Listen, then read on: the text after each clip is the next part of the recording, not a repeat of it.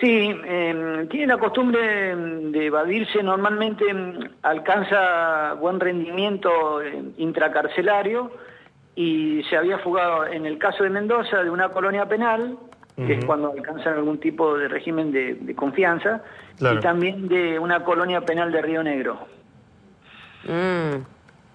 O sea, ya tenía, ya tenía ese antecedente y además, eh, bueno, él está, él, ¿por qué está encarcelado? Está por encubrimiento, ¿no? Por un, por un robo de un blindado.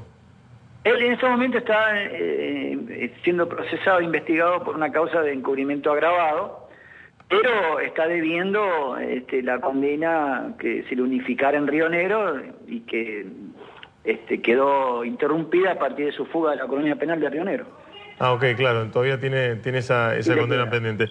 Eh, bueno, bueno, lo bueno es que lo, lo, agarraron. Todavía este, hubiera sido un escándalo muchísimo mayor si se escapaba así vestido de mujer y pasaba, y pasaba el control. Sí, la verdad que sí. Me, hace acordar, ¿no? La, la, las fugas así. Un poquito más adelante porque ahora vamos a una historia dolorosa realmente. Está en línea con nosotros Rosy Salazar. Eh, Rosy Salazar fue víctima de violencia de género. Ella vive en Villa Río Bermejito. Está hace ocho meses separada de su pareja por violencia de género, pero el problema es que grave, ¿por qué? Porque la pareja sigue buscándola, provocándola, eh, sometiéndola a violencia, y la justicia la deja sola y la abandona. Rosy, buen día. José Viñuela te saluda. ¿Cómo te va? Buenos días, José, y buenos días a toda la audiencia.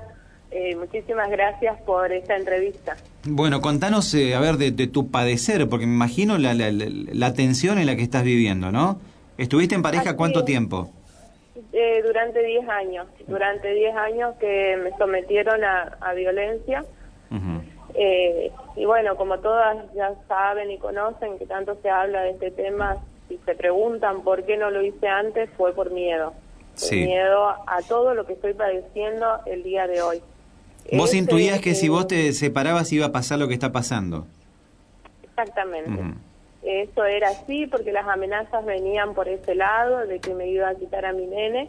Nosotros tenemos un nene en común eh, que tiene 10 años ya de edad y tengo dos nenes que son míos de mi pareja anterior, eh, los cuales estaban viviendo en una situación de violencia constante de parte de él.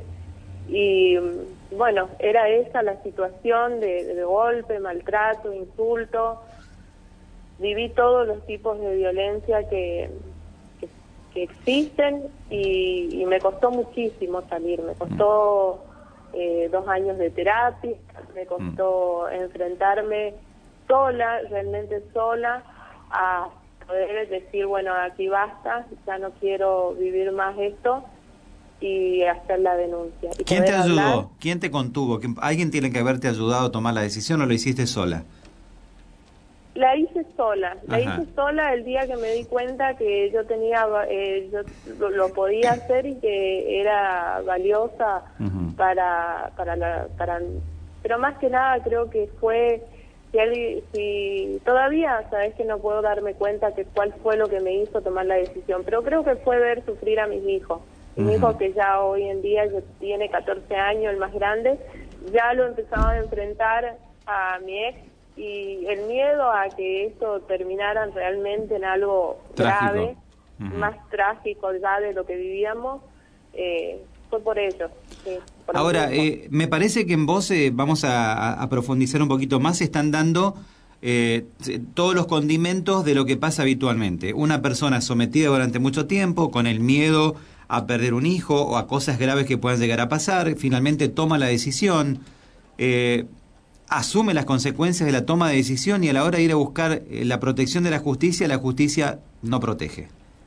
Exactamente, yo fui el día que tomé la decisión y que dije hasta acá, acá llegué, ya no aguanto más, fui a la localidad de Juan José Castelli, al juzgado del menor y la familia, me presenté, eh, donde, bueno, me hicieron el contacto desde la dirección de la mujer, me habían pasado el número de teléfono de una psicóloga, me presenté, hice la denuncia y me dijeron, ese día que hice la denuncia, me dijeron, en dos días traerlos a tu nene con el equipo interdisciplinario que necesitaban hacernos la entrevista a los cuatro. Fui, hice todo como prolija, como debía hacerlo, y me dijeron, en 15 días nosotros te garantizamos que en 15 días lo sacamos a él de la casa porque él no se quería ir de la casa, lo tenía viviendo, durmiendo en una pieza como sería del fondo, pero dentro del mismo, del mismo, de la misma casa donde me amenazaba, donde todo el día era constante. Pero eso no debería ser inmediatamente. ¿Cómo se puede dejar a una persona en una situación de riesgo 15 días más? Bueno, 15 días me dijeron, nosotros te garantizamos que en 15 días lo sacamos de la casa. Hace 8 meses y recién tengo, para el día 30 de septiembre, tengo la audiencia con la jueza. ¿Ocho meses? ¿Y él sigue, para vos seguís viviendo en la casa y él también? No, porque yo ese día que volví a hacer la denuncia, que ya iba cobrando más fuerzas, creo yo, y despertándome de lo que me estaba sucediendo, volví y le dije, mira, o te vas vos o te saca la justicia. Decidió irse él por sus propios medios, por suerte. Pero, o sea, amenazándome de todo lo que me iba a hacer, se fue. Me dijo, yo me voy, pero vuelvo. Vuelvo en cualquier momento. Yo pensé que la justicia me iba a poner, no sé, un custodio o una policía, alguien para que me garantice mi seguridad. No. Hasta el día de hoy cierro las puertas con doble llave, ya no sé qué hacer, ya no sé qué ponerle a las puertas, porque el miedo en el que vivo, porque no me garantizaron nada, ni desde Defensoría del, del Juzgado del Menor y la Familia Castelli, ni desde el juzgado de paz de aquí de Villa Río Bermejito. ¿Y qué pasó, Rosy, después de que él se fue? ¿Volvió a llamarte? ¿Apareció? Eh, él se fue, él se fue de la casa.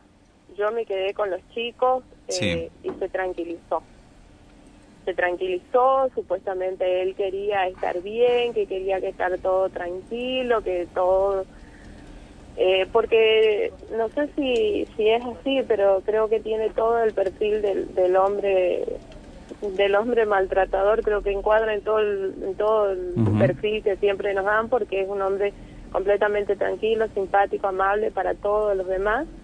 En cambio, cuando está está solo con, conmigo, se transforma, es otra persona. Entonces él, como trabaja en el área de desarrollo social de, del FIC de Villa Río Bermejito, en el área de donde hacen las asignaciones universales por hijo, se comporta de una manera muy prolija para la sociedad.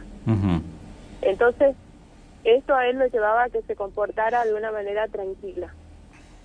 Yo eh, sigo teniendo miedo porque cuanto más tranquilo él está, eh, a mí me da más miedo. Entonces, yo fui a veces al juzgado de Castelli y me dijeron, sí, sí, ya sale, sí, sí, ya sale. Nunca salió el, nada, o sea, yo no sé si la casa en la que vivo, según él, me dice todo el tiempo que la casa es de él.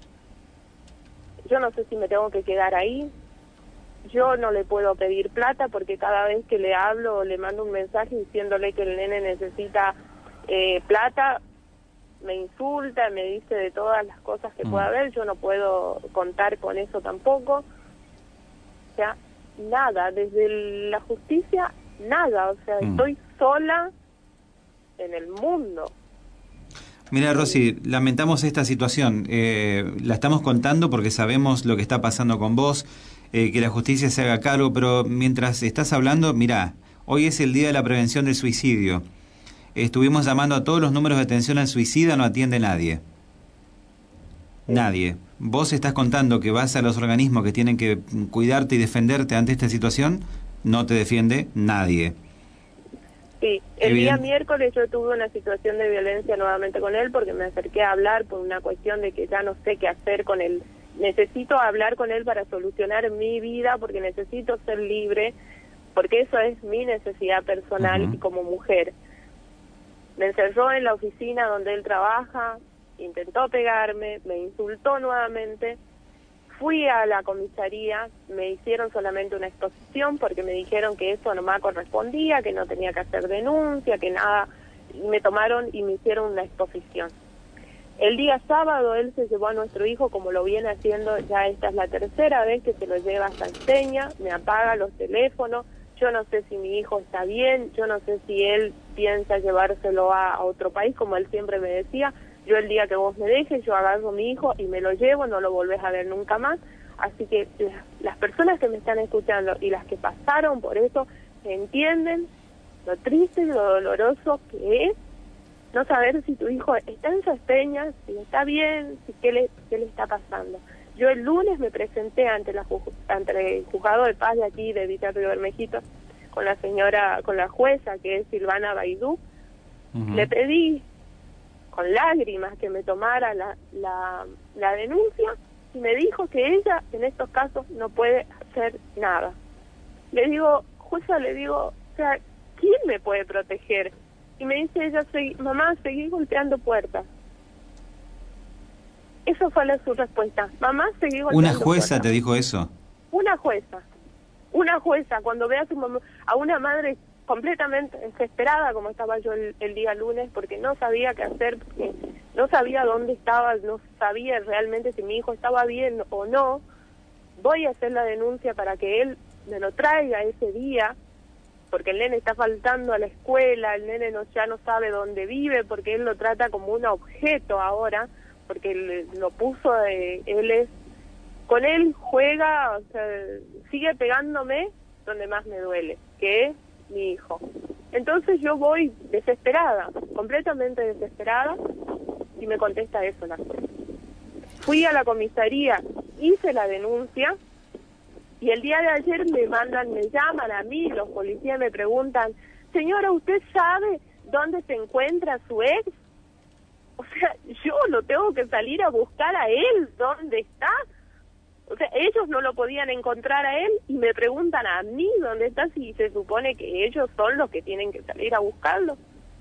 Yo realmente no sé, no sé si es que que la justicia actúa siempre así o es que en Villa Río Bermejito algo está sucediendo que no se dan cuenta que mi vida está en peligro como le dije a la jueza. Yo ya no sé qué hacer del miedo que tengo porque nadie me garantiza. Si no fuese que tengo amigos que me contienen y una familia completamente hermosa que se preocupa y que me acompaña en este momento mm. no sé qué hubiera sido de mí.